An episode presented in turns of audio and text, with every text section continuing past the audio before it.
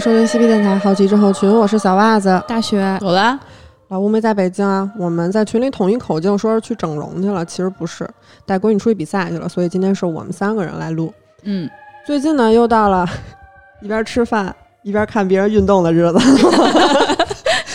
那今天我们就来聊聊奥运吧。好，现代夏季奥运会每四年举办一次，自从这个有网络转播之后，然后大家也经常能在弹幕里发一些奇怪的话了。每次看奥运开幕式的时候呢，都能看到有人问一个问题。一般呢，奥运会的出场顺序是根据东道国的语言顺序排列的。那为什么希腊代表队总是第一个入场呢？发源地呗。嗯，对，因为希腊其实就是奥林匹克精神的发源地。现代奥运会也基于古希腊的古代奥运会，因此各个国家出于尊重嘛，都会安排希腊代表队第一个入场。我们刚刚完结的这个胡说杂谈里头，其实已经介绍了很多的希腊神话了。这么严肃的节目就不要提胡说了。因为就是我们之前提到过一个那个赫拉克勒斯学习动物园的那个事儿，它其实就是古奥的一个传说之一。传说就是说赫拉克勒斯他完成了十二项常人没办法完成的任务，嗯所以就为了庆祝嘛，人们就选择在奥林匹亚举行了运动会来纪念他。不了解这段听众呢，可以去听一下我们之前录的这个 胡说杂谈。嗯，相当精彩。嗯实际上，古奥的出现和当时古希腊的社会情况其实是有着直接的关系的。嗯，因为当时希腊有二百多个城邦，他们都是各自为政，所以一直在打仗。为了能打赢呢，就是每一个城邦他们都在自己积极的训练自己的士兵。但是连续不断的这个战事，让普通的民众感觉特别的疲惫，所以大家都希望有一段时间可以处于一个相对和平的环境。歇歇呗。对，歇会儿呗，嗯嗯别老打了。后来，斯巴达王和伊利斯王他们俩就签订了这个神圣休战月条约，约定在闰年的夏至结束这一个月里头和平休战。但是这个时候军事训练是不能停的呀，休战月结束了之后，他们还得接着打呢呀。所以这段时间的军事训练就逐渐演变成了一个体育竞技，变成了象征和平与友谊的古代奥运会。嗯，在奥运会期间是全球都停战的，嗯，对。但是就是好像有几届奥运会也是因为一战、二战对，其中就有一届在日本。嗯，古希腊的历史学家狄奥多罗斯曾经记载过一次古奥，他写到，在第一百一十七届古代奥运会时发生了一次日食，这个是公元前三一零年那一次。所以呢，根据这个记载，就推断第一届古代夏季奥运会的举行时间应该是在公元前七七六年。嗯不过现在其实对这个时间还有一些争议啊。从本质上讲，古代奥运会其实是一个纪念宙斯的一个宗教节日，虽然嗯咱们也不知道它有什么可值得纪念的。在古奥开幕之前呢，人们就要聚集在这个奥林匹亚的宙斯神庙前面，举行一个传递圣火的仪式，就跟嗯咱们现在其实挺像的。他们从祭坛点燃圣火，然后开始跑到希腊的各个城邦，呼吁停止一切战争，参加运动会。火炬所到之处，就意味着必须执行神圣休战条约。嗯这个时候呢，人们就会放下一切的仇恨和战争，奔向奥林匹亚参加运动会。嗯古奥的第一天，也就是开幕式，运动员呢要先到皮利安泉举行一个净化仪式，然后再动身前往奥林匹亚运动会场。这个时候，在会场里其实已经聚集很多人了，他们就是都围在这里，准备看着这个开幕式和运动员入场嘛。这个时候有祭祀的、朝拜的，然后学者呢就会在这儿传播自己的哲学思想，画家和雕塑家呢会在这里展示自己的作品，还有很多的就是那种集市贸易活动。开幕式是促进希腊各个民族和城邦的文化交流的，它同时也起到了减少和制止战争的作用，与政治、宗教、文化也有着非常密切的关系。运动员入场之后呢，会先根据年龄进行一个分组，来确保这个比赛的公平性，然后由裁判带领运动员在神殿进行祈祷和宣誓，一定会公开公平的进行比赛。嗯，经过三天的裸体竞技比赛啊，啊，什么？当时他们是裸体的，不围个小布小布块儿之类的。我感觉很多人就是缠人家身子。刚开始的时候是不围的，后来就是经过慢慢的发展呢，他们会有一个就是稍微掩盖一点儿，你知道吧？希腊那会儿也流行男男，其实对对对对对啊而且他们那会儿的就是很多的比赛，就是像摔跤那种啊，是有那个明文规定的，不许攻击对方生殖器。这样。可以攻击后门吗？你觉得可以吗？总之吧，就是裸体三天，然后第五天就到这个颁奖典礼了，嗯，我以为第五天把衣服穿上了。不能穿衣服。当天就是有一个男孩儿，他会用金镰刀从神圣橄榄树上面砍下各种树枝，然后做成这个橄榄花环。裁判呢，再给运动员戴上这个花环，完成胜利者的纪念仪式。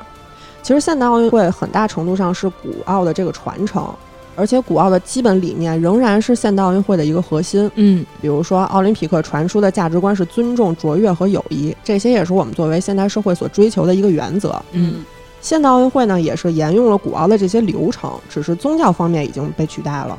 奥运会的开幕式是东道国宣传自己民族文化的一个时机，嗯，也为奥运会定下了一个基调，为东道国提升了发表声明的重要机会，有利于塑造国际形象。确实，但是有些国家就是抓不住这个机会，搞一些阴间开幕式，是，特别像在他妈的坟头上蹦迪。而且从古奥开始就已经非常重视在体育赛事里出现这种行为不端的事情了。嗯，如果发现裁判受贿或者运动员行贿作弊，是要被处死的。我希望这现在也条也能能这样，沿用好吗？我希望现在也能沿用这条。不过咱们就是现在的这种现代奥运会，其实一般是都是对东道国的运动员会稍微放宽一些标准。是稍微吗？但是最近确实有点太过分了啊，不得不说，自从这奥运会开始之后，我血压感觉没下来过。现在不是有一句非常流行的话吗？就是说，本届奥运会上最令我感动的，不是那些未得奖牌仍然拼搏的运动员，而是那些双目失明依然坚守在岗位上的裁判们。确实，为他们奏一曲二泉映月。总之呢，直到公元三九四年，古奥呢一直在古希腊的奥林匹亚举行了二百九十三届奥运会。嗯，其实，在公元前三八八年到公元前幺四六年这个时间段里，古奥已经开始逐渐衰败了。然后就不怎么弄了，是吧？对，当时是因为这个斯巴达和雅典长期进行波罗奔尼撒战争，所以嗯希腊国力大减。马其顿呢就逐渐吞并了希腊，没钱了，对，没钱了，也打不过别人了。随后的亚历山大大帝，他虽然自己不太喜欢运动啊，但是没有反对这个事儿。嗯，但是这个时期呢，古奥已经没有什么人气儿了，而且这个时候其实很多城邦他们都开始培养自己的职业运动员了，就没有普通人去参与了。哦，那民众就觉得失去参与感了，所以慢慢就减少了对古奥的兴趣。公元前一四六年到公元三九四年这段时间呢，古奥就彻底由衰落走向了灭亡。罗马帝国统治希腊之后，运动会场就被分散了，嗯罗马本地也开始举办体育比赛，就不是只在奥林匹亚这一个地儿了。嗯，而且这个时候的古奥基本上已经全都是职业选手在比了，所以民众就觉得越来越没劲。直到基督教统治整个欧洲，开始倡导禁欲主义，主张灵肉分开，反对体育运动。嗯，欧洲当时是处在一个极度黑暗的时代的，古奥也就更加衰落，其实就名存实亡了，就不让大家光着了，对嗯，不能裸体了。公元三九三年，罗马皇帝狄奥多西一世宣布基督教为国教，认为古奥是一个异教徒活动，决定就彻底废止古奥了。嗯，而奥林匹亚运动场经过战乱、烧毁和地震，也变成了一片废墟。嗯，古奥呢沉睡了一千多年，直到欧洲出现了文艺复兴、宗教改革和启蒙运动，才开始有了转机。一八八三年，顾拜旦来到英国访问，受到了体育教育改革的启发。他认为，奥林匹克精神该从沉睡中被唤醒了。他先在教育改革上提出推行英国的体育教育制度，并且受到了大部分欧洲国家的支持。一八九二年十一月二十五日，他在索邦神学院举行的第五届法国体育协会联合会年会上，首次提出了恢复奥林匹克运动的主张，作为一种教育手段来促进世界的和平。嗯，一八九四年六月十五日，顾拜旦在《巴黎评论》杂志上发表了《恢复奥林匹克运动会》一文。六月十六到二十四日，国际体育代表大会在巴黎召开，大会通过了恢复奥林匹克运动会的决议，并于二十三日正式成立了国际奥林匹克奥委会。然后要重新开始对弄了，对对对，当时就准备要开一个奥运会了，所以呢，就是在大家的努力下，第一届现代夏季奥运会于一八九六年四月六号到十五号在希腊雅典召开。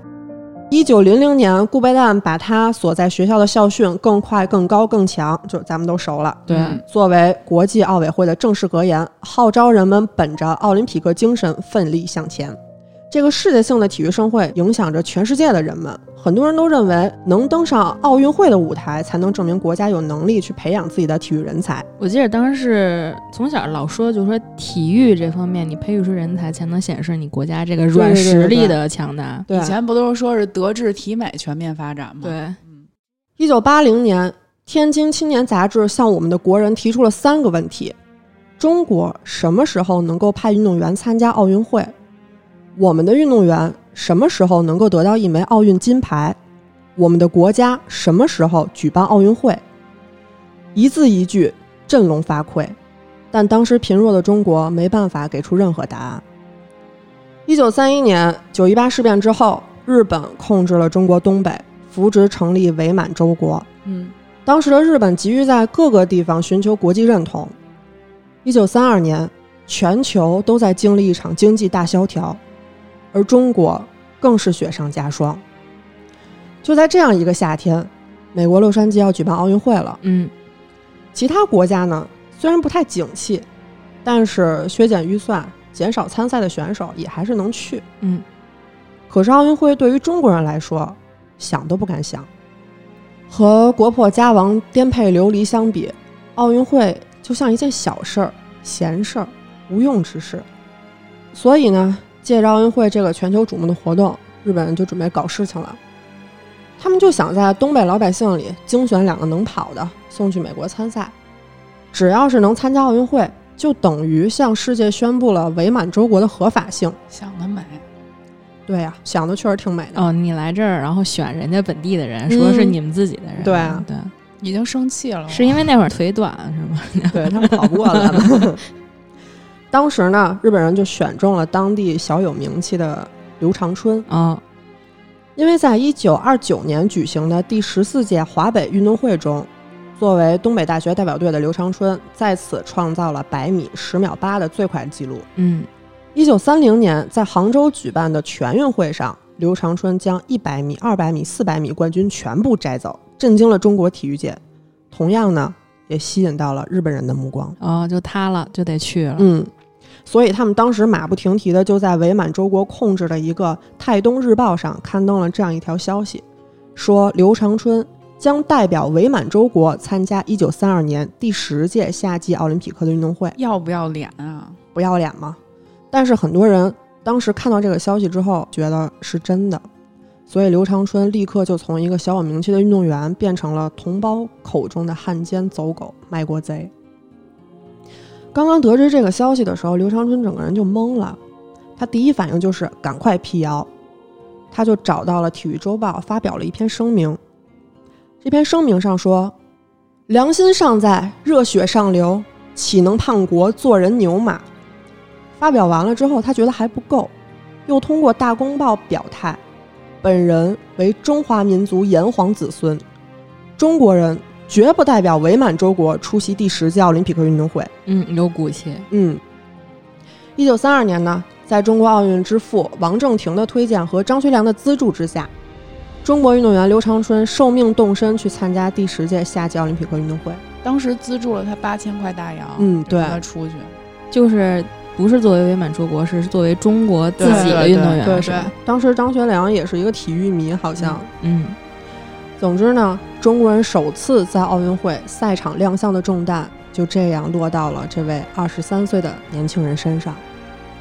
当时的报纸是这样报道的：“我中华健儿此次单刀赴会，万里关山，此刻国运艰难，望君奋勇向前，让我后辈远离这般苦难。”一九三二年七月八日，上海新关码头。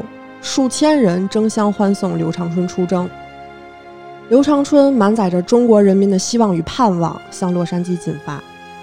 七月三十日，临时拼凑而成的中国代表队由刘长春举旗，与其他五名代表于第八顺位步入开幕式现场。奥运会的赛场终于首次迎来了中国人的身影。据说当时有四个是华侨就是对现找对对，现现找的的，没有人其实就他一个人。嗯，太惨了。不过当时他从上海过去到洛杉矶，他得走多久啊？对啊，他足足走了二十一天，而且到了之后呢，没有合适的训练场地，再加上晕船、呕吐，这些情况其实都非常影响刘长春的状态。他根本都没法跑啊！就这样，他到了之后休息没两天，一百米的比赛就开始了。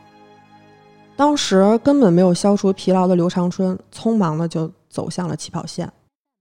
从起跑六十米处，疾驰如飞的刘长春一直领先，但是随着体力的下降，七十米处他便落到了第二的位置，眼看着被一个又一个外国人超过，最后因为成绩不佳，刘长春无缘决赛。仅仅过了几个小时，刘长春又参加了二百米比赛。因为体力消耗过大，刘长春又是刚刚开始领先，到最后被落下。所以他都是爆发力很强，但是耐力不能就是让他完成这个比赛。也不是，是因为之前已经消耗太多体力了，他嗯自己可能撑不下去了。当时的中国运动员太少了，起初呢，代表团还为刘长春报了四百米的比赛，但是他已经连续奋战了两场，体力已经消耗没了。两场比赛的失利让刘长春顿感有负国人重托，嗯，愧疚之情呢，使他在比赛结束之后一直郁郁寡欢。他甚至没有回国的路费，不得已在美国滞留了很长时间，最后还是在华侨的资助下凑齐了路费回国。哎呦，一九三六年的中国更加艰难，刘长春第二次代表中国出征奥运，虽然踌躇满志，无奈铩羽而归。战火纷飞的年代，刘长春过着颠沛流离的生活，直到新中国成立，他才再一次回归自己一生挚爱的体育场。可这个时候，他已经不再是运动员了。嗯在这之后呢，刘长春写了一篇日记，他在日记中是这样说的：一九三二年洛杉矶奥运会，作为一个即将毕业的大学生，我刘长春渴望代表中国远征奥运。在一望无际的大海上飘荡了二十一天之后，已经严重脱水、虚弱不堪的我，走进了开幕式的现场。面对一个人的国家队，看台上都是陌生的眼神。异样的眼光。比赛的结果可想而知。一家美国报纸发表了一篇评论说：“随着一个运动员的失败，整个中国都失败了。”第二次是在1936年柏林奥运会，为了筹集比赛的经费，中国代表团不得不在比赛开幕前两个月就提前乘船出发，途经东南亚各国，沿途比赛卖艺。海上颠簸，一路劳顿的中国运动员喘息未定，就匆忙参加比赛。结果，只有撑杆跳选手傅宝卢一个人进入了复赛。可怜的傅宝卢甚至没有一根属于自己的撑杆，每次比赛都要向外国运动员借用。最终，他还是被淘汰了。当时的欧洲甚至刊出了一幅题为《东亚病夫》的漫画来嘲讽中国人。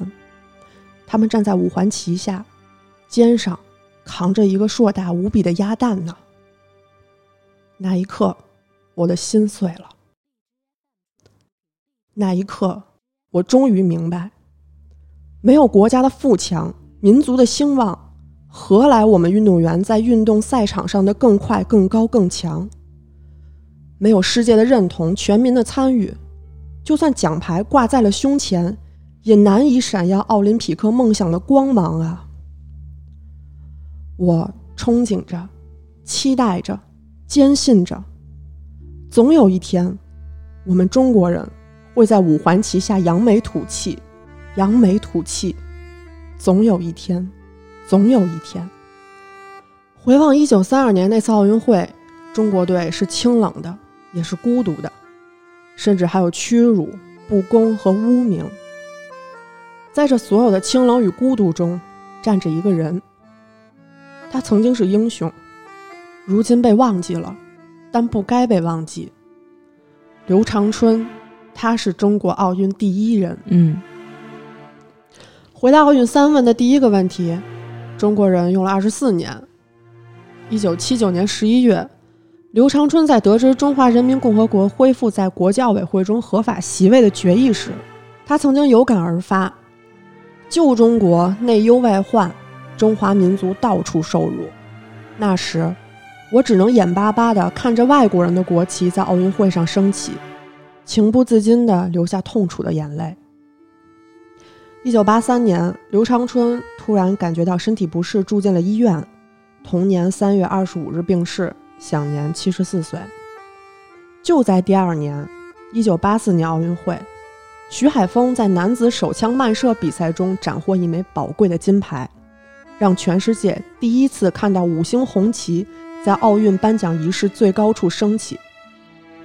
这也是刘长春当年初登奥运赛场的地方——洛杉矶。可惜了，没看见。他没看见第一枚奥运金牌的到来。足足等了七十六年，就差一年他就能看见了，可惜了。是啊，但是呢，就因为有了这零的突破，中国体育奋勇向前的步伐越发坚定了，更多的中国健儿开始崭露头角，为国争光。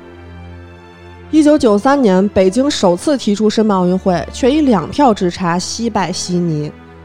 八年之后，随着萨马兰奇亲口说出“北京百年奥运”。终于圆梦中国！当时那会儿真的大家全都太兴奋了，我记得当时我当时我在天安门那儿摇小旗子。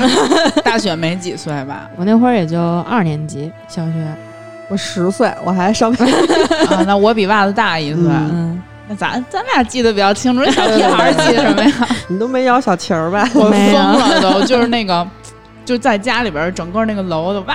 嗯对对对，小区里边全都疯了。从一九零八年到二零零八年，回答奥运三问，中国用了整整一百年。刘长春呢，他亲自完成了第一问，剩下的两问就成了他一生的遗憾。但是可以说是缘分吧。一九八三年，刘长春逝世了，而这一年，另一位世界冠军诞生了，他也姓刘，他的特长也是跑步。嗯，二零零四年的雅典奥运会。刘翔冲过了一百一十米跨栏的终点，十二秒九一，追平了当年的世界纪录，一战封神。嗯，披着国旗的他说道：“谁说黄种人不可以拿到奥运前八名？我今天一定要证明给大家看，我是奥运冠军。”应该是田径比赛，确实是黄种人确实很少见。他说这话的时候是就是哽咽着说：“嗯。”那应该是当时亚洲体育史上最热血的一幕吧。世界震惊于一位黑头发、黄皮肤的年轻人创造的历史，而那也是至今为止唯一一次该项目黄种人的奥运冠军。嗯，当然，很可能在很长的时间里，再也出现不了第二个黄皮肤一百一十米栏奥运冠军了。那一年，刘翔二十一岁，青春年少，意气风发。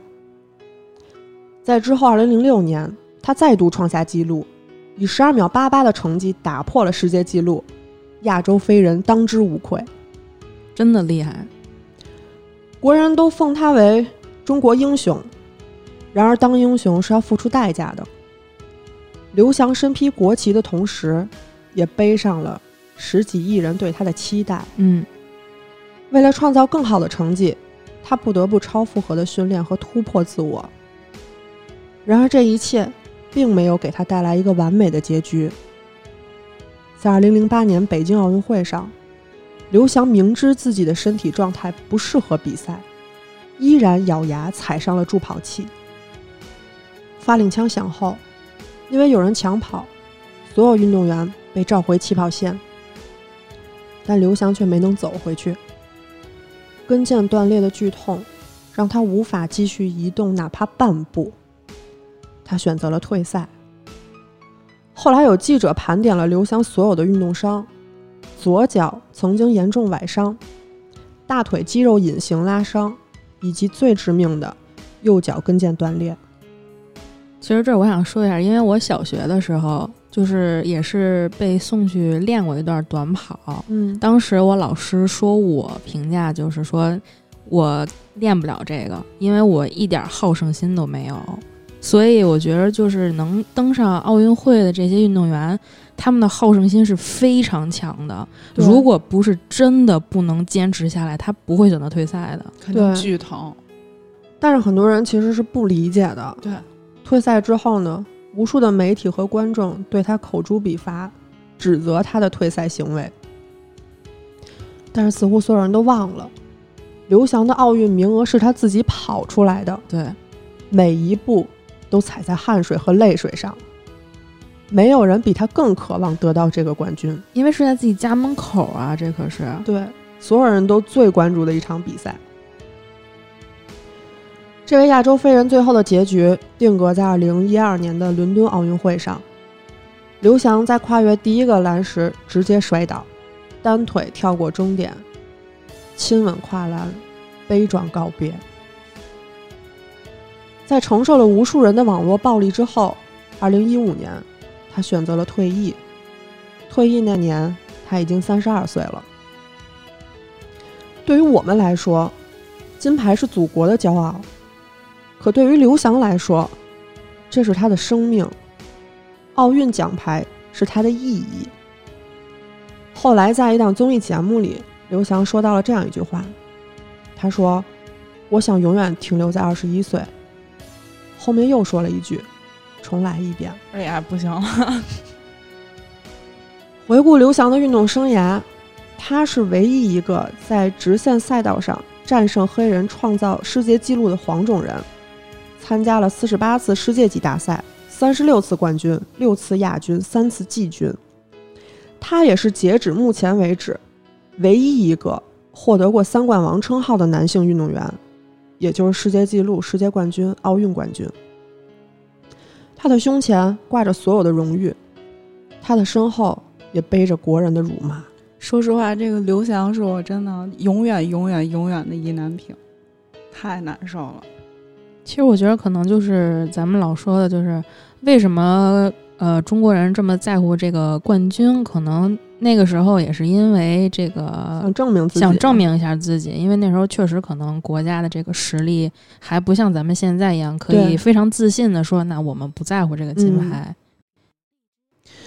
刘翔之所以伟大呢，是因为他突破了亚洲人在田径赛场上的黄种人种论，而本届奥运会的赛场上，我们又看到了新的希望，嗯，那就是中国飞人苏炳添。是，百米赛跑其实是奥运会上最吸引人的项目了，很多人都等一晚上只为了看这十秒钟。是，真快。嗯，沈阳体育学院教授王新坤认为，在田径竞技舞台上，乃至整个竞技体育界，百米跑始终是一项被仰视的运动项目。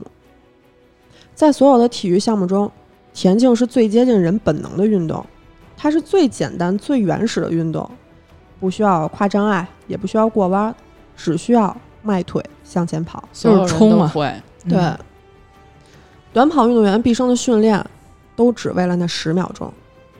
但是这项运动的决赛场上，已经有八十九年没有出现过亚洲人了。基本就是黑人朋友了。对，就是比谁黑嘛，那个比赛都是。那袜子能上啊？我还我太白了，我。二零二一年八月一日，苏炳添在半决赛中以九秒八三的成绩刷新了亚洲百米纪录，成功进入了决赛，让中国人终于有资格去憧憬百米赛跑的金牌了。仅仅两个小时之后的决赛，他又跑出了九秒九八的成绩。确实真的很厉害。苏炳添两次都跑进了十秒嘛，这让全世界都见证了亚洲之光。海外的社交媒体上有一个英国网友评论说：“我很震惊，一个亚洲人能跑那么快，真的是现象级。我本以为他们不擅长短跑，嗯，别老瞎以为。这回看见了吧？”嗯，从半决赛到决赛，苏炳添创造历史的背后，是他突破了多重极限的结果。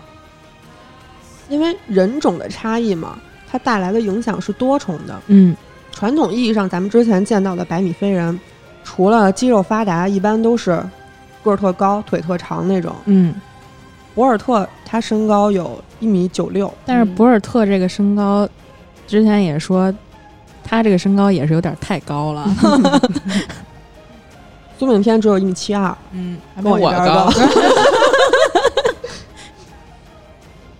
这意味着什么呢？就是说，他和其他的专业选手比，他的步幅就有了先天的限制。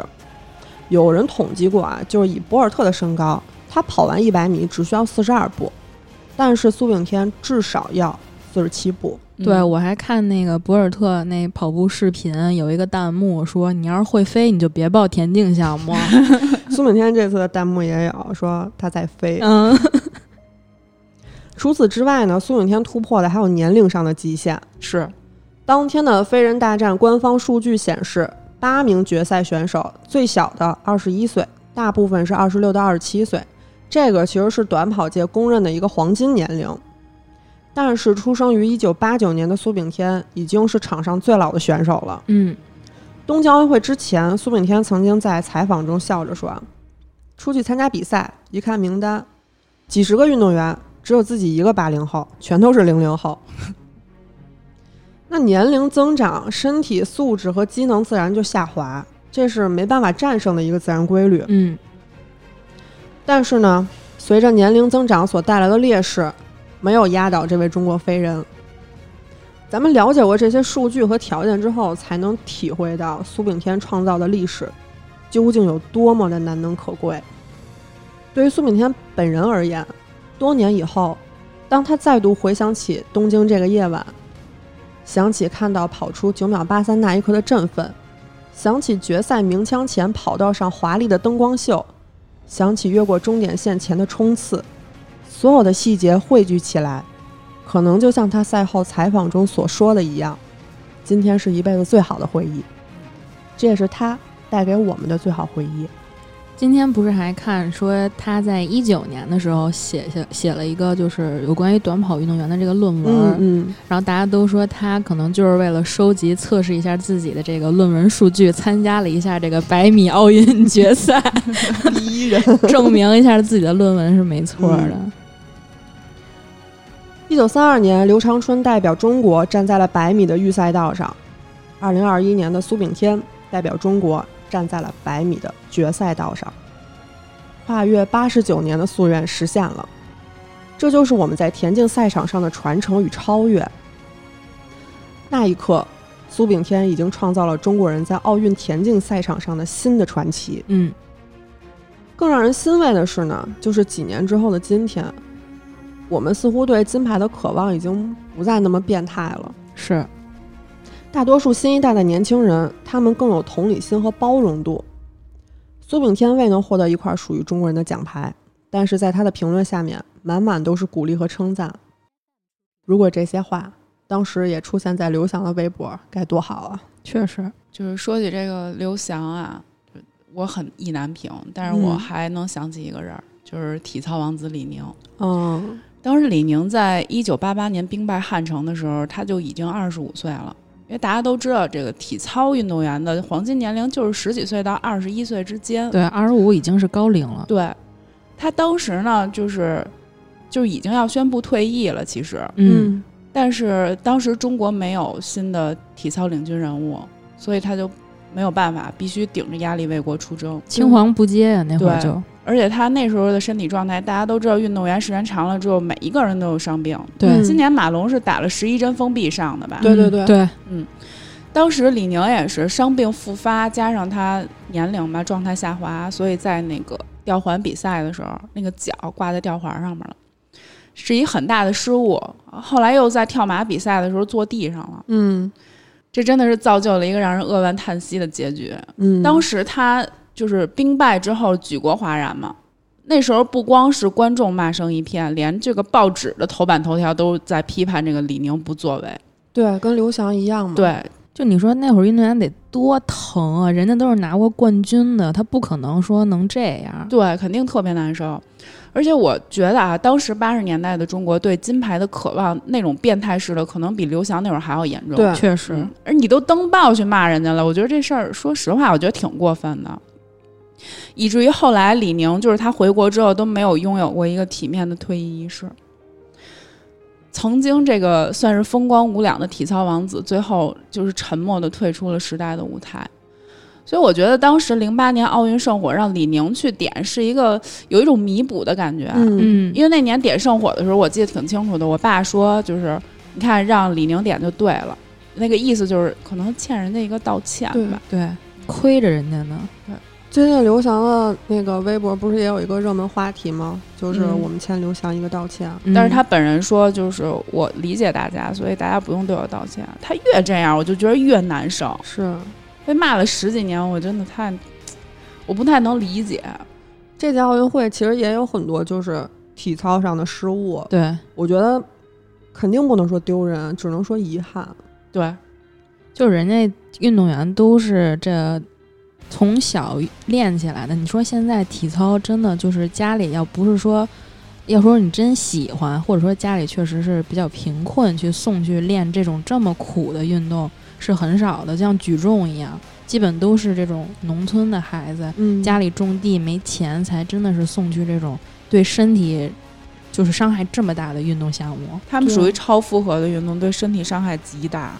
对，我觉得就是不要恶语相向吧，因为他们都是非常有奥运精神的运动员了。对，嗯，他们都已经拼尽全力战斗到最后一刻了。嗯，而且最关键的就是很多键盘侠躲在这个屏幕后面评论人家的时候，人家是可以代表国家去比赛的。嗯，嗯，还有一个田径场上的好消息，就是本届奥运会的田径场上呢，有一个戴着大红蝴蝶结的中国姑娘嗯，站在了八百米的赛道上，和世界顶尖的中长跑选手一起争夺女子800米的决赛资格。半决赛一开始，王春雨就迅速并道，并且处在领跑的位置。之后呢，面对其他选手的反超，王春雨并没有退缩，牢牢保持在领先集团当中，并且在最后发起冲刺时一度领先。尽管最后时刻被英国选手反超了，但王春雨和第一名的差距只有零点零二秒，并且排在了半决赛晋级名单的第五名。嗯，这一页呢，创造了历史的王春雨，让中外媒体都记住了这个名字。赛后，王春雨接受了一个采访，他说：“如果达标，但是没进入下一轮，意义不是很大。进入决赛，哪怕我跑不动走下来，我也是奥运会第八。嗯，很多人觉得我不可能，我没有希望。我想证明的是，我可以。中国中长跑是可以的。他后来采访时还说了一句，说黄种人是可以的。嗯，总之，这个可爱的姑娘给我们带来了奥运田径赛场上新的惊喜。八月三号呢，她就将迎来女子八百米的决赛。不管她能不能获得奖牌吧，她都是我们的骄傲。嗯，也就是咱们节目上线的前一天。对对对，嗯 除了这些田径赛场上的传承和突破，本届奥运会还有一枚金牌具有历史意义。嗯嗯一九三五年的七月十七日傍晚，日本神奈川县藤泽市的海岸监视所突然接到了一起报案。报案的是一名叫滨田红子的女性和一名叫李香南的朝鲜男子。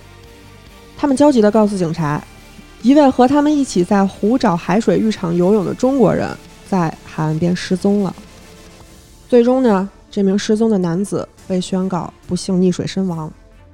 他就是聂耳。哦，是一个所有中国人都不会觉得陌生的名字。确实这几天一直在放他的歌。嗯，咱们就简单的先介绍一下聂耳这个人吧。嗯聂耳呢，出生于一九一二年，原名叫聂守信。年轻的时候，他对音乐极其敏感，好像有绝对音感，嗯但是当时没有这说法，所以人们都称他为耳朵先生。有一天呢，聂守信所在的电影公司开了一个联欢会，表演结束之后，他收到了同事们送来的两盒礼物，上面写着“送给聂耳博士”。聂守信见了之后，自言自语地说：“你们硬把一只耳朵送给我，那我就收下吧。聂耳就聂耳，这个名字没有什么不好。”从此以后，聂守信就正式宣布改名为聂耳。哦一九三三年，聂耳在共产党员田汉的介绍下，正式加入了中国共产党，并且创作了多首歌曲，激励人们的士气。一九三四年，朱庆澜出资赞助上海电通影业公司拍摄电影《风云儿女》，由田汉编剧。但是田汉只是交出了一个故事梗概和一首主题歌的歌词，就在一九三五年被国民党政府逮捕入狱了。嗯田汉被逮捕之后，得知这个消息，聂耳就主动要求为田汉写的主题歌《义勇军进行曲》谱曲。当他读到歌词的时候，他仿佛听到了母亲的呻吟、民族的呼声、祖国的召唤、战士的怒吼，爱国激情在胸中奔涌，雄壮激昂的旋律从心中油然而生。他很快就完成了曲谱的初稿。一九三五年四月十八日，为了躲避国民党政府的追捕，聂耳去了日本东京。到达之后，立刻又修改了《义勇军进行曲》的初稿。曲谱定稿之后，马上就寄回了国内。一首表现中华民族的刚强性格、显示祖国尊严、充满同仇敌忾、团结御敌、豪迈气概的革命战歌就这样诞生了。这是聂耳短暂一生中的最后一个作品。一九四九年，新中国成立，《义勇军进行曲》被选为代国歌，并且在一九八二年定为国歌。这是中华民族精神文明的象征。很遗憾，他没能亲耳听到他做的曲代表了国家。去世的时候年仅二十三岁。不过我想说，就是咱们这个《义勇军进行曲》，我觉得每次一听到就感觉特别激昂，就跟别的国家国歌比起来，我觉得咱那种就是马上要冲出去了那种，感觉。就必须站起来。对我觉得那是一个基因里边的东西，嗯立刻立正站好。嗯，对对对对，你你就是没有办法，大街上每一个人只要国歌一响起，立刻立正站好，反正你会立刻停下。对嗯。二零二一年七月十五日，东京奥运会开幕之前，中国的帆船帆板运动协会在神奈川的训练之地江之岛的码头，也就是聂耳去世的湖沼海岸对面的小岛，默默举行了一个升旗仪式。嗯，七月三十一日下午，中国选手卢云秀在聂耳逝世的这片海域里，勇夺奥运会帆板比赛金牌，让《义勇军进行曲》的旋律飘扬在这片海域上空，以告慰聂耳先生在天之灵。他终于等到这一天了。确实，咱们这个中国姑娘让聂耳在这个去世的海域隔了这么多年，终于听见了自己谱写的这个国歌。嗯，而且是不是还有一个说法，说他有一个笔名儿叫黑天使，嗯，就是他可能在保佑着这个。比赛的时候在守护他。嗯，这届东京奥运会也有一位外国的奇女子创造了自己的传奇。嗯，女子体操资格赛上，四十六岁的丘索维金娜完成了自己的最后一跳，三十年的传奇体育生涯结束了。当丘索维金娜回到赛台上，朝四方挥手时候，回报她的是经久不息的掌声。这是她留给奥运赛场的最后记忆。那到底是什么原因让一个运动员拼搏到如此的地步呢？就要从一个问题开始说起了。嗯，一个女人为了爱可以做到什么程度？刚才咱们说到李宁的时候也说了，其实体操运动员的黄金年龄是在十五到二十岁左右。对，嗯其实丘索维金娜在二十四岁的时候就已经退役了，就正常退役。对，对嗯她就结婚了嘛，结婚两年生了一个可爱的儿子。她的丈夫是一个摔跤运动员，两个人生活的也挺幸福的，就是很多人都羡慕的那种人生。但是在两千年，她的儿子被诊断出白血病，哎呦，治疗费至少需要十二万欧元。嗯，这个退役的夫妇收入其实很微薄，对，即使变卖了家产，依然是凑不够这个钱。没有办法了，他不得不上报乌兹别克斯坦政府，看在他曾经在奥运赛场上为国征战的份儿上，祈求一些金钱的支持。太可怜了。苦苦哀求了一年，国家只支援了他一万五千美金，啥也没用啊，就这点儿。根本就是他儿子的治疗费根本就是差得很远。十二万欧元和一万五千美金，嗯嗯，差很多。这位绝望的母亲看了看自己，她好像从小到大除了翻跟头什么都不会。丘索维金娜想起了比赛能获得奖金，一枚世锦赛的金牌能获得三千欧元的奖金，这是唯一的办法了。才三千啊！在后来的媒体采访当中，她说：“我当时决定要参加所有能参加的比赛，只为了给孩子筹集治疗费。我不在乎这些比赛困不困难，我只知道当我受伤时，我必须要站起来。于是呢，我们总能每年在不同的体操比赛中看到这样一个女人，她的面庞不再年轻，体型不再苗条，但是技术利落纯熟，眼神中带着超越常人的渴望与坚毅。几乎每个人都知道，她是为钱而战，只是因为她是一个母亲，她的儿子正躺在病床上，等着超人妈妈拯救自己。他这时候跳其实就不是为了自己，完全是为了一自己的儿子。对对嗯，请回答一九八八里有这样一句话：“听说神不能无处不在，所以创造了妈妈。”这位超人妈妈在二零零二年釜山亚运会上获得了四枚奖牌：二零零三年体操世锦赛跳马金牌，二零零五年体操世锦赛跳马银牌。比赛带给她的额外收入支撑着儿子每一次穿刺、检查、输血。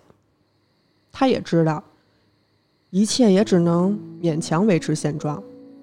十二万欧元的天价治疗费，加上后续继续的康复费用，就算他征战到死，也不一定能赚得完。嗯，但是厄运呢，也没有放过这位母亲。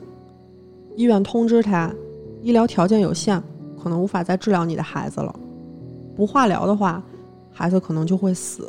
就是他这个乌兹别克斯坦这边的这个医疗水平还是不是很很优秀，非常非常差。嗯但是这个时候呢，德国表示，如果他能代表德国比赛，他儿子的治疗费用全部由德国承担。嗯其实早在一九九六年的时候，德国的体操俱乐部就已经盯上人家了。啊他也曾经为俱乐部短暂效力，赚取少量的一些佣金。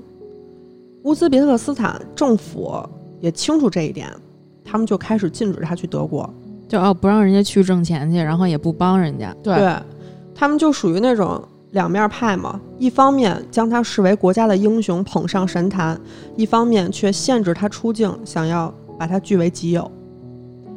但是如果他留在乌兹别克斯坦，是没有儿童肿瘤科的，而且他们当地的医疗条件非常的差，嗯就针头煮一煮，反复用那种。对，而且他们当时用的那个针都是丘索维金娜跟她老公去找关系才能买到的，给孩子用的留置针，嗯特别惨。那也太次了，那个国家这个医疗水平。对啊所以丘索维金娜和儿子坚持了三年，最后没有办法，决定带着孩子移民德国。那德国肯定就得一通帮他干这件事儿。没错，对，嗯但是乌兹别克斯坦态度就不一样了，就国内各种议论指责他叛国、变节，甚至就有传言说他早就想移民了，利用孩子的病当做借口。听着就特耳熟，就这些话，就是去指责这些运动员。嗯，当时丘索维金娜就说那个，就别人不是说他利用孩子的病当借口吗？他说嗯如果这个人站在我面前跟我说这句话，我一枪就崩了他。肯定是愤怒到极点了。对，但是想到命悬一线的儿子，他就只能把这些东西都抛在脑后了。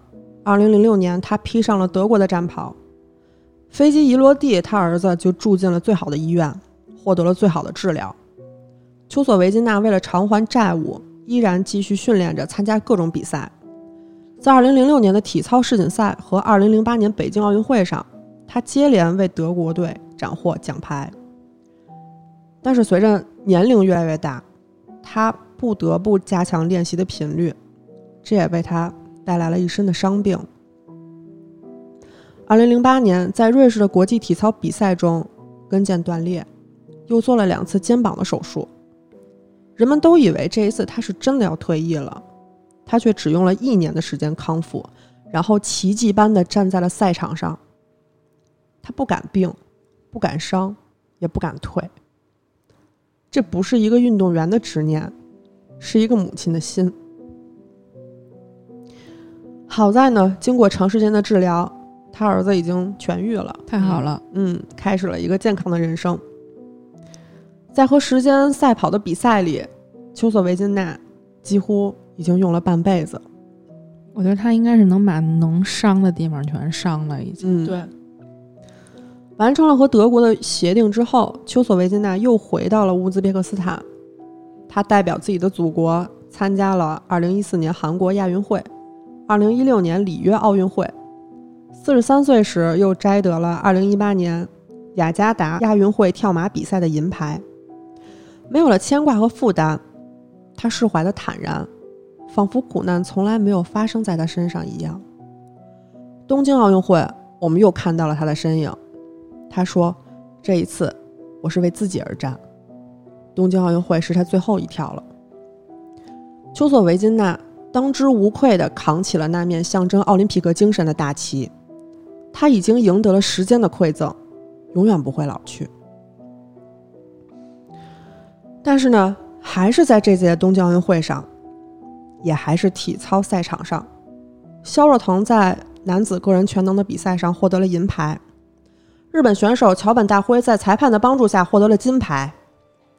其实这种不公平，我们已经见得太多了。对，对，很多我发现就是这个裁判以种种原因吧，咱们也不得而知，就是违背了自己的这个职业道德。我觉得嗯现在已经屡见不鲜了这件事儿。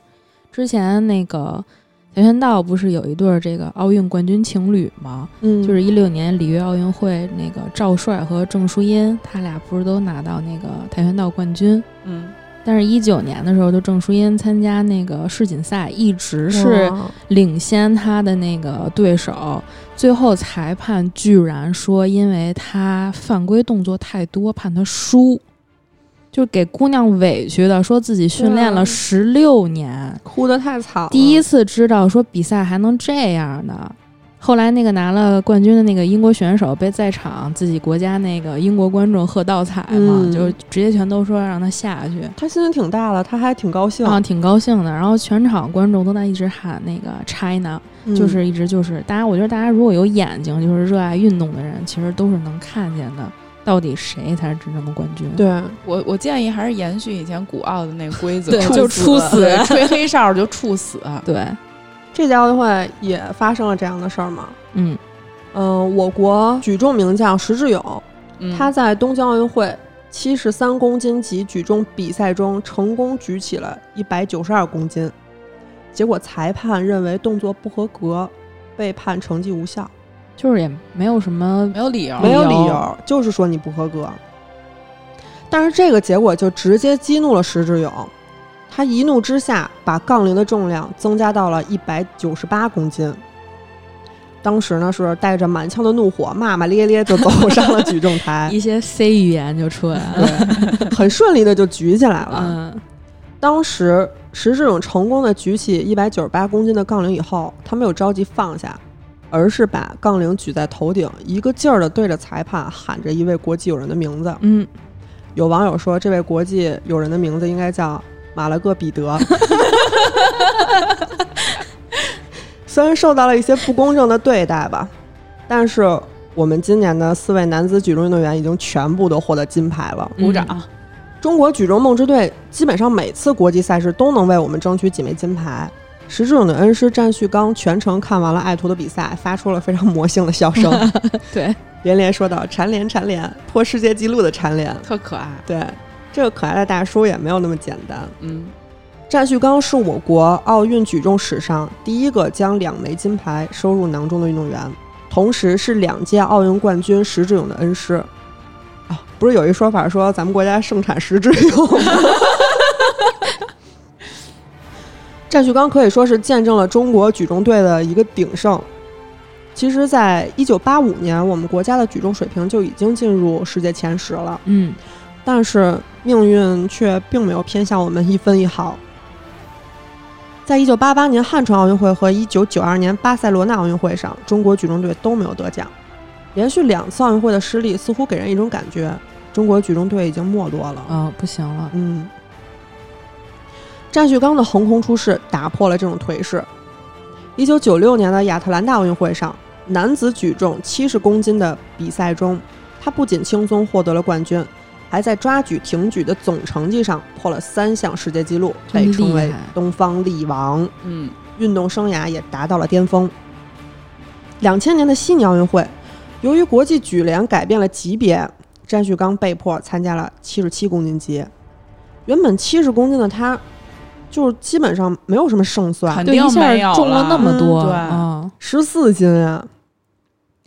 他首轮抓举一百六十公斤成功，第二局和第三局一百六十五公斤全都失败了，就是出乎所有人的意料他。肯定是心理压力特大。对加上可能状态可能哪儿不太合适之类的。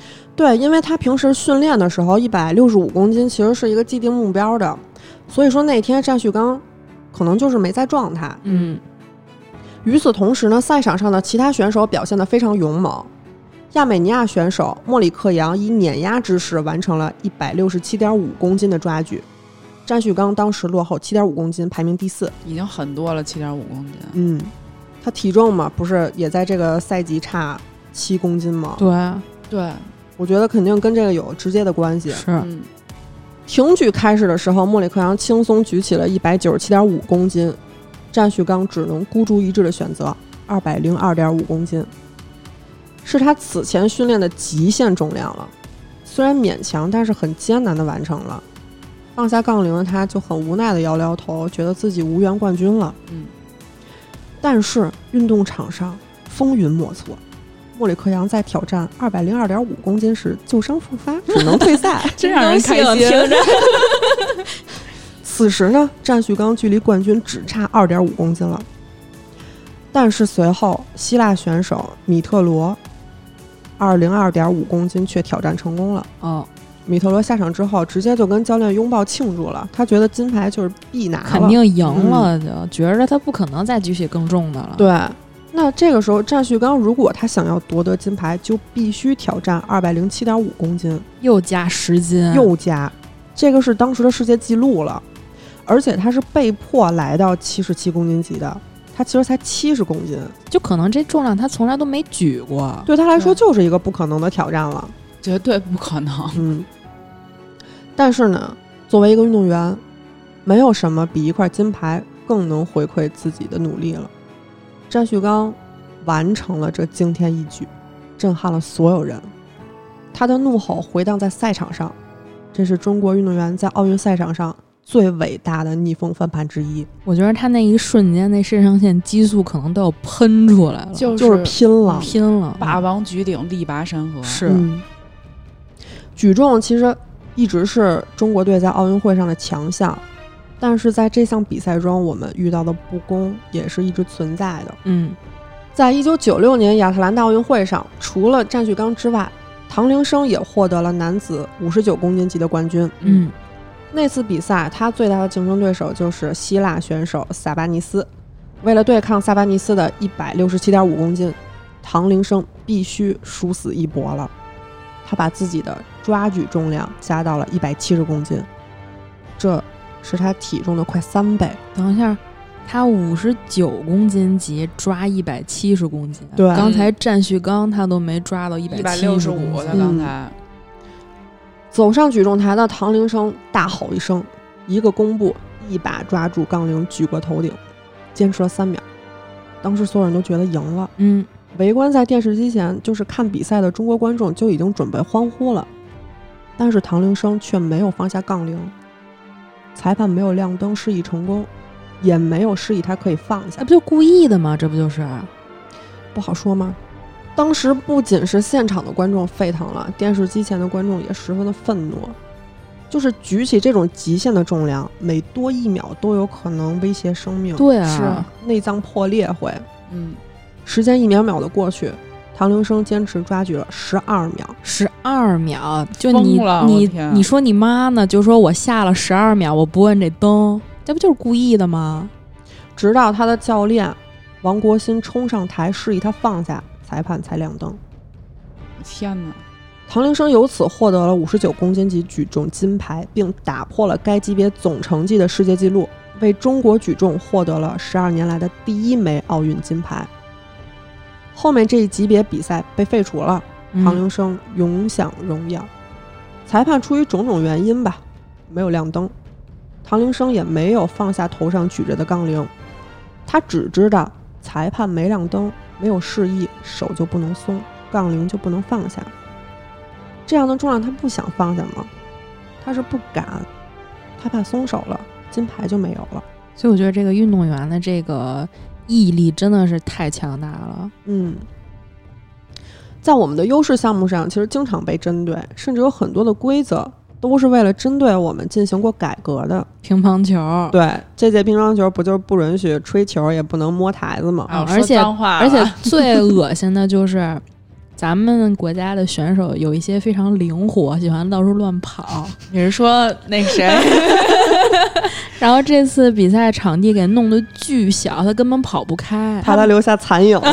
咱们拉远球实际上是一优势，对但是特别强就对，就特难受。嗯，对，其实很多明眼人都能看得出来，这就是针对国乒的。对，嗯而且日本选手水谷隼一口气给桥本大辉吹劈叉了，直接一脚绊倒了蹦床上的森光。这么一连串的蝴蝶效应，裁判也没管。嗯，我们被针对其实也不是一天两天了对，乒乓球本来就是我们的国球，也是我们的优势项目，所以说规则也被修改的最多。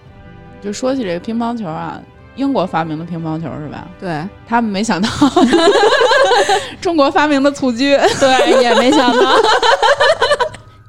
不过乒乓球也是，当时是小球改大球嘛。对，小球改大球之后，就会导致这个球速直接降低，而且旋转也减少了。嗯，他们还改过遮挡发球啊，遮挡发球其实也是中国队的一个杀手锏。对嗯就是发球其实是一个非常大的得分点，也都是运动员就是要刻苦练的一个绝招。这很正常，因为你说在棒球里边，投手在投球的时候，他们都是尽量不让这个击打选手看到自己手的，就他不知道你的这个旋转是是怎么个方法。对，就是为了要削弱咱们嘛，所以他们就是硬改这个。对，咱们是宫本嘛，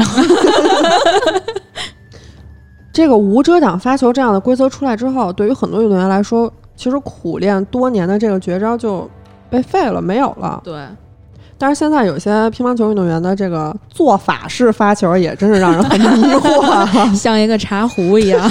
不知道捣鼓半天干啥呢？嗯，其实这个这个禁止遮挡发球和这小球改大球，其实就是针对咱们这刘指导的、嗯啊。不会打球的胖子。对，咱们这胖子啊，因为改了规则，导致他二十六岁就退役去了教练组。嗯，当年遮挡发球是他最拿手的，他年轻的时候参加比赛，给国外选手直接心态都打崩了。嗯，摔球拍不打了，说这个中国人作弊，就疯了，直接。说是一发球机。对他，他发球，对方一个都接不着。嗯，而且主要就是现在这个小球改大球，其实观赏性也相对降低了好多。对，之前小球打的时候，就是两个运动员对拉特别精彩，但是嗯现在可能对拉的这个观赏性就下降了好多。但是他们说，就是当时改规则的时候，就说就是因为球速太快了，影响了观赏性，很多人看不见球，也惊了。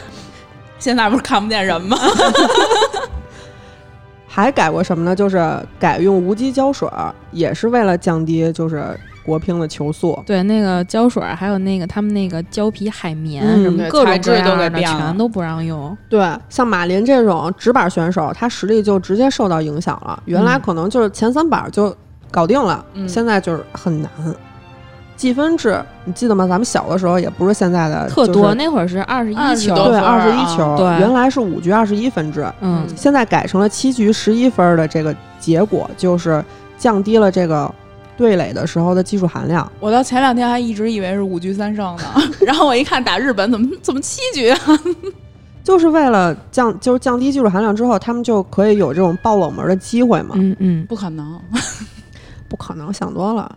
而且之前啊，其实，在零八年北京奥运会的时候，还是男单、女单都是有三个名额的。嗯，但是因为咱们就是经常包揽，对，就是上不了台子，升起三面国旗。是，所以二零零九年之后就只发两个参赛名额了。嗯，而且尽量保证在决赛前就遇见，就完全杜绝包揽这个事儿。哦，当然，这些都是经过很长时间慢慢改革的，从胖子这个时期一直改到了现在。不光是乒乓球项目，其实还有很多我们其他的优势项目也进行过改革。对，像其实我觉得乒乓球改革是因为咱确实是制霸了，嗯，什么时候为咱们改一下足球的规则？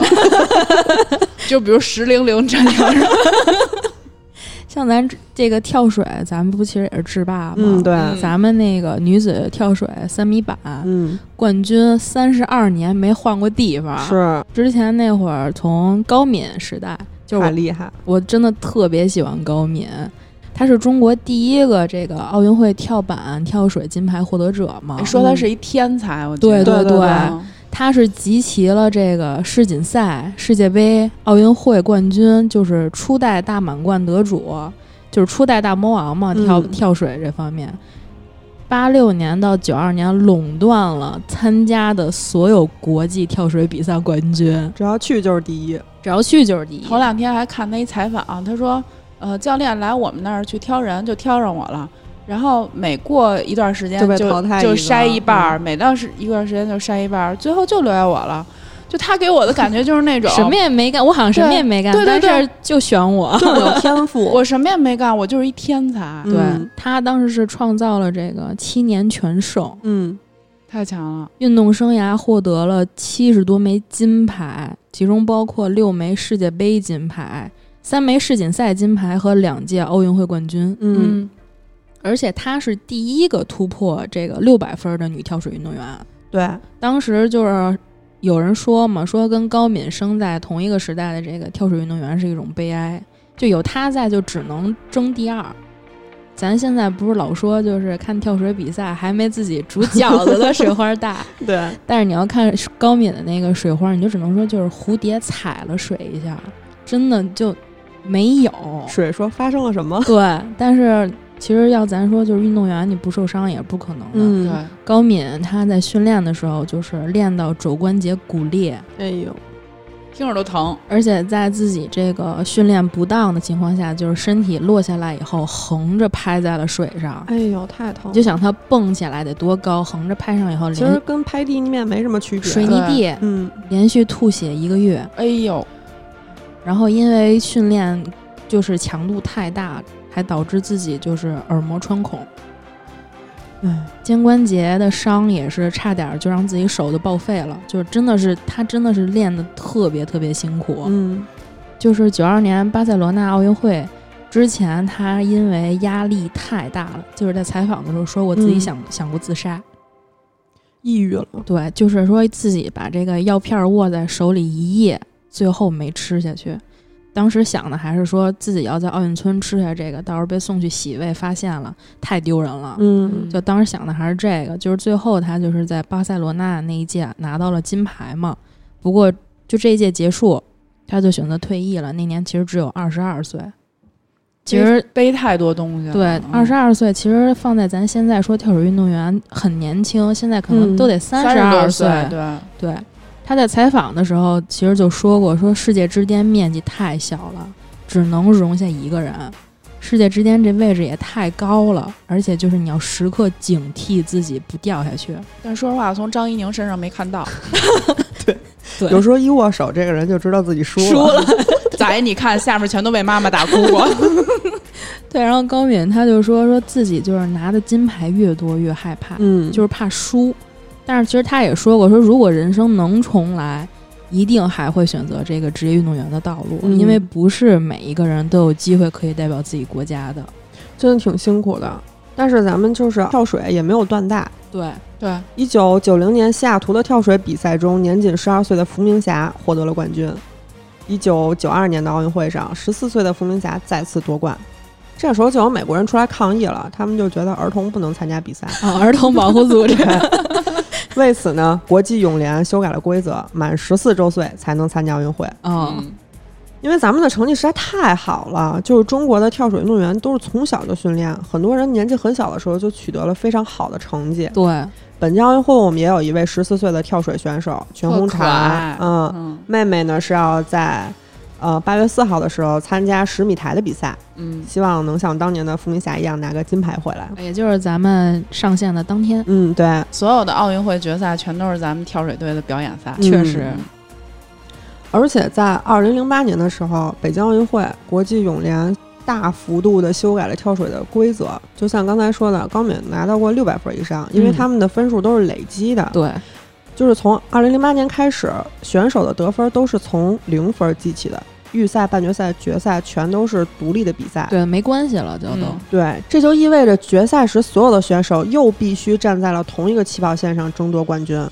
就是前面就都不算了呗。对因为咱们就是太太厉害了，经常在半决赛的时候就人家已经追不上对咱们了。你这积分要就是这么积下去，那肯定你就是冠军。嗯，对啊，所以说就是这个规则也给中国的梦之队带来了新的冲击，就要求运动员们在每轮比赛都发挥自己最好的水平。嗯，挺累的。但是咱们人也争气，确实，咱们现在就是五轮下来能拉五十多分呢。嗯，嗯不过你看咱们那个跳水运动员，就是女女孩儿们，就是跟别的国家的那个运动员一比，就感觉特细，特特稳。就是他那个整个身体就感觉特窄，就是那种嗯跟一根针一样扎进去。你像外国运动员，感觉就挺壮的。哎，昨天我听那个黄健翔的解说，他说，我觉得特别疑惑，这个他们国外的运动员对体重就没有要求吗？对呀、就是没有什么这个个人管理嘛。我但是说实话，他们那运动员都特别骨力，都是肌肉，感觉，嗯，嗯，特别宽体操的时候也有解说的时候就说、嗯说这个这个国外的运动员确实动作做得好，但是就是不好看。哎，今年那个女体的那个冠军是一亚裔是吧？啊，我记我记得是是是一个亚裔那小姑娘，然后也是长得特骨力，一身的肌肉，大粗腿。不过像我看那个高敏，她那个视频，嗯就是他们为什么说她是天才啊？就是他真的蹦得特别高，他能就是那个三米板。所有的动作在板上就已经结束了，就只、嗯最后就是等进水，而且她特就是特优雅，特好看。跳水女皇，对，就是蹦起来，然后呱呱一顿卷，然后三米就是只是往下进水进水。有充足的时间去压水嗯花。对他那个弹幕当时就说说感觉他就是停在空中了，嗯，咱们还有就是比较强的项目，就是举重，其实也有过更改。女子举重规定每个项目每个国家只能一个人报名，而而且每个国家只能报四个级别。奥运会二十八个大项，只有女子举重才有这个规定，其他比赛没有这种限制。就像零八年的奥运会，菲尔普斯一个人拿了八块金牌，也没有人说就是游泳要限制一下。嗯，他那意思就是中国你只能拿四个金牌，你不能拿银牌、铜牌。我又能说脏话了吗？妈了个！我给你手动加一逼。包括体操呢，就是原来咱们体操还非常强的时候啊，现在我觉得女体可能断代的有点严重，嗯就是这是届能看得出来。太苦了，嗯也是。咱们原来有非常多超高难度动作都被国际体操禁止使用了。嗯，马艳红下是第一个用中国人名字命名的体操动作，但是在呃一九八四年奥运会里，国际体操联合会更改了高低杠的距离，这个动作再也没办法实现了。嗯，我觉得他应该挺疼的，练那个时候。嗯我没想到他能能那么下，对对对，我看的时候就惊了，有轻功感觉。嗯。还有末世空翻，开创者莫慧兰能够在无法看清杠的情况下实现反手盲抓。国际体操联合会修改了这个规则，对，就是如果说使用这个动作将会扣分儿。其实就这样就能看出来咱们练的有多苦，他那嗯属于肌肉记忆了。对，那你就是你使你用这个你就扣高分儿，那嗯意思就是说我就不让你用，对，就是这意思。因为只有你能会。嗯，嗯，嗯，还有那个刘璇的单臂大回环，啊，对对对，超强。他那一只胳膊，我真的觉得他，我都看着，我觉得他都快嗯脱环儿了，对那胳膊。也是被国际体操联合会以不适合女性为由拒绝加分儿。这时候我能打女拳吗？不少规则的调整其实对我们的冲击挺大的。规则改变的原因虽然很多吧，但是其实还是有依据的。为了让竞技体育中冠军的角逐更加紧张刺激，以此来提高比赛的观赏性，当然也是为了给更多的选手更加充分的发挥的机会。每一项运动参与的选手肯定是越多越好嘛，不能是成为少数国家垄断或者成为少数运动员的一个个人秀。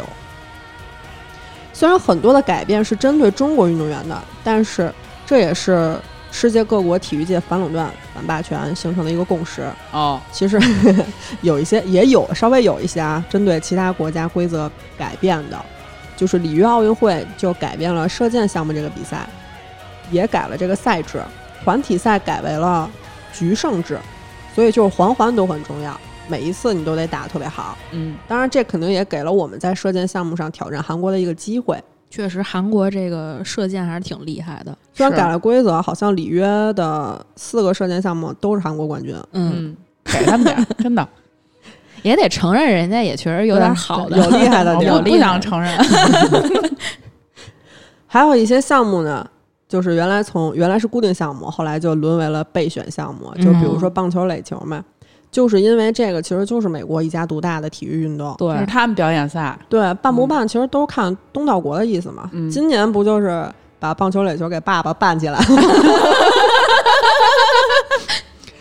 总之呢，如果说有一些项目让其他国家失去了信心，不愿意参加，最后估计可能也就会落得这个备选项目的一个下场。嗯，这也是为什么我们国家对赛制的更改一直是一个比较开放的态度。在优势项目上，不管怎么改，我们运动员都能调整好自己，继续在赛场上称霸。是像咱们今天录音这天，不是也是这个五十米步枪三姿创造这个新的世界纪录吗？嗯，像当时我记得这个解说的时候也说了一句，就是“少年负壮气，奋烈自有时”。其实这个每一个运动员，就是从自己年轻的时候，就是付出了时间和努力去，就是刻苦的训练，为国家争得这个荣誉，觉得还是非常令人敬佩的。对，而且那场我也看了，就是也有解说说，就是呃，如果你们就是最近这几天在打游戏的时候，发现对面的这个枪手枪法非常厉害，那是因为那个中国的所有的射击运动员都已经开开心心回家了。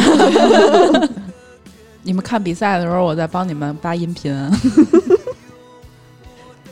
今天呢，我们聊了奥运会的前身，聊了中国的百年奥运史，也聊了许多奥运场上的英雄。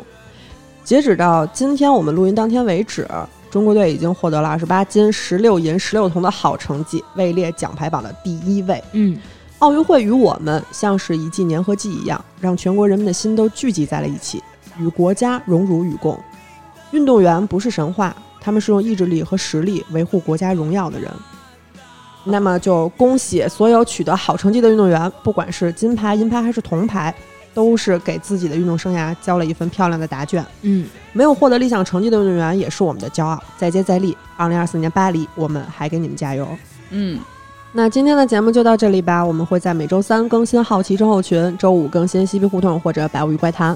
下一季《胡说杂谈》正在制作中，私信主播可以加入粉丝群，我们会把每期预告和花絮发到群里。如果有什么有趣的事情希望和我们聊聊，也可以给我们留言。我们下期节目再见，拜拜